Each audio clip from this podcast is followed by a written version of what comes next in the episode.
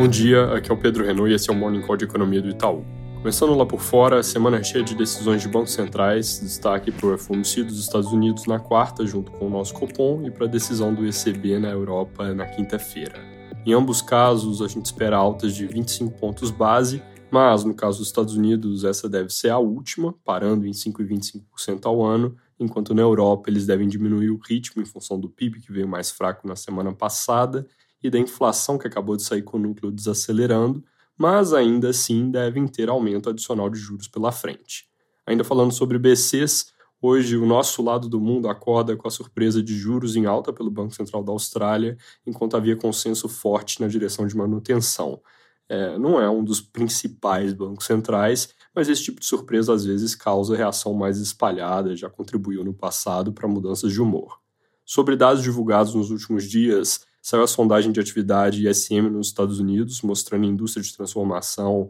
com alta melhor que a esperada, indo de 46,3 pontos para 47,1, enquanto o consenso era 46,8. Composição foi boa, reforçando o quadro recente de dados econômicos que mostram a resiliência, que é um dos principais motivos para nossa expectativa de que o Fed ainda suba juros mais uma vez nessa semana. Nos próximos dias, os dados vão ser mais sobre mercado de trabalho, com JOLTS hoje mostrando abertura de novas vagas e payroll na sexta, que deve mostrar leve desaceleração de contratações. Fechando a parte global com China, eles estão em feriado por lá até quinta-feira, mas saíram PMI de abril mostrando queda na indústria de 51,9 para 49,2 pontos, isso abaixo do nível neutro de 50 pela primeira vez desde dezembro. A parte não industrial está em nível mais alto por causa do impulso de reabertura, mas também caiu nos PMIs de 58,2 para 56,4 pontos, em ambos casos aqui resultados piores que o esperado.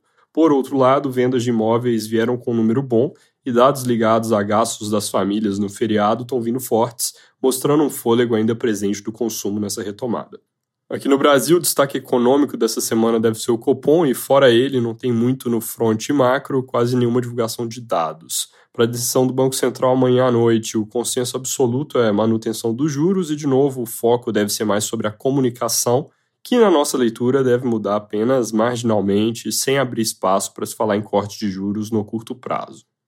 Sendo específico, eles devem atualizar o texto para dizer que o arcabouço proposto pode reduzir o risco fiscal estrutural ou algo nessa linha, mas devem manter no balanço de riscos a evolução da dívida pública no radar e sem tirar do trecho anterior na ordem das coisas na ata que não existe relação mecânica entre o arcabouço apresentado e a inflação convergir. Então, mantendo nesse e outros pontos do texto a mensagem de vigilância e perseverança que vem sendo passada. Na agenda política, o projeto do arcabouço segue com o relator Cláudio Cajado, que pode fazer declarações importantes, inclusive apresentar uma primeira versão do parecer. CPIs e CMPI, que poderiam ter sido instaladas na semana passada, ficaram para essa, como ficou a análise do caso sobre base de cálculo do IRPJ e CSLL. Só lembrando, o STJ chegou na semana passada a uma conclusão favorável à intenção do governo de incluir isenções de ICMS na base de cálculo, mas o ministro André Mendonça do STF suspendeu a decisão,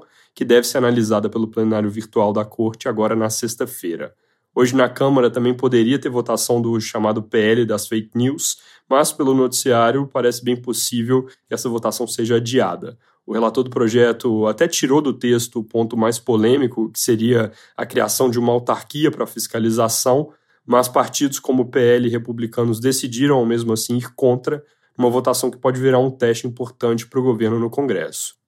Isso porque, por exemplo, o Correio Brasiliense destaca que o governo pode precisar de apoio do agro para conseguir maioria, e isso vem na sequência de um fim de semana em que começou o AgriShow em Ribeirão Preto, sem presença de autoridades do executivo pela primeira vez em muito tempo e com participação do ex-presidente Bolsonaro.